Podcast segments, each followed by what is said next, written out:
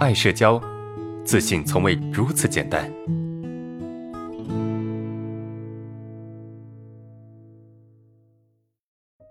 第一个问题，老师好，有对视恐惧的我在与人交往时，刚开始还能够注视对方，但如果对方一直说注视久了，我就会目光呆滞，容易走神，而且面无表情，该怎么办？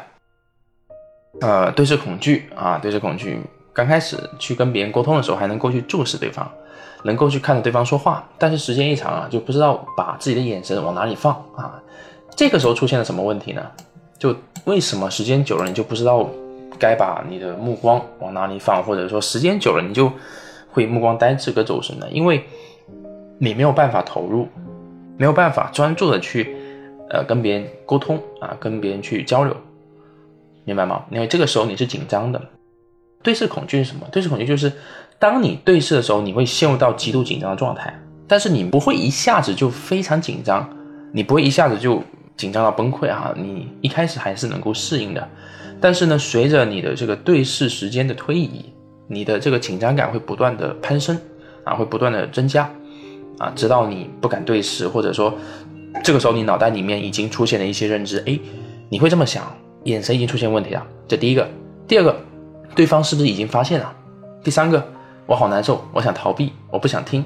你看，你的精力和你的专注力已经被这些杂念所分散了。这个时候，你就会表现为脑袋空白、面无表情、目光呆滞、走神，或者是把眼神逃避开来。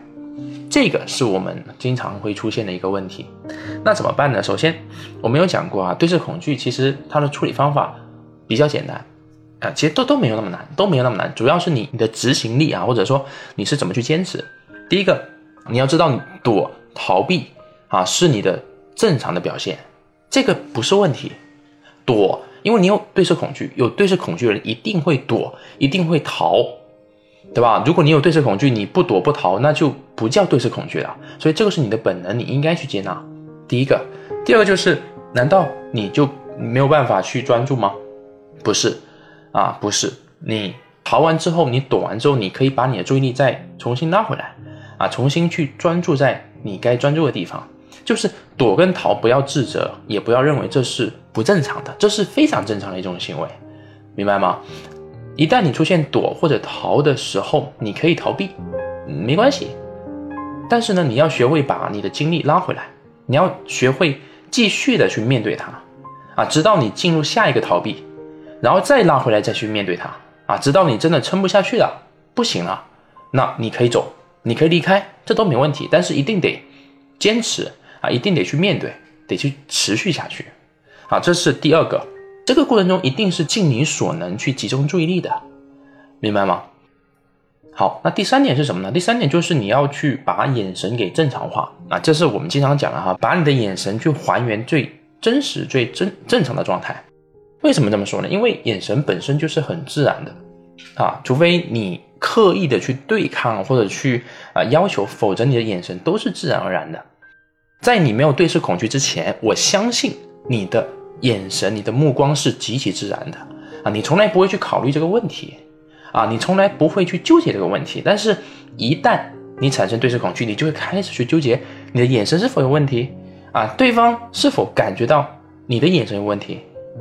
你知道，你会开始进入到这种认知里面，或者这种冲突里面，所以让你的目光正常化，该怎么看怎么看，把你的精力专注在某个点上，不管是交谈也好，或者是做某件事情也罢，这个是你要把精力拉到该放的地方的一个呃执行点啊，这是第四点你需要做。第五点，你要相信你的目光影响不了别人啊，你的对视恐惧你影响不了别人啊，你看到别人好像在闪躲或者在不自然，其实。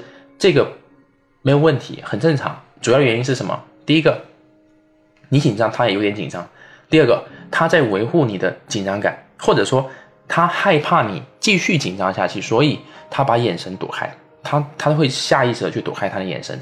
但不管是以上哪一种，他都不会去排斥你，或者或者是攻击你，因为这是无意识行为，这不像你啊，你会觉得哦，我有这种行为，我很糟糕。但这个对于对方来说是一个无意识的行为。啊，他不会产生讨厌或者攻击的情绪，因为这个不是他的情绪，你也没有让他哎从这个自信变得自卑，你没有这个本事啊！一定要知道你没有这个本事。好，以上五点啊是给你的建议。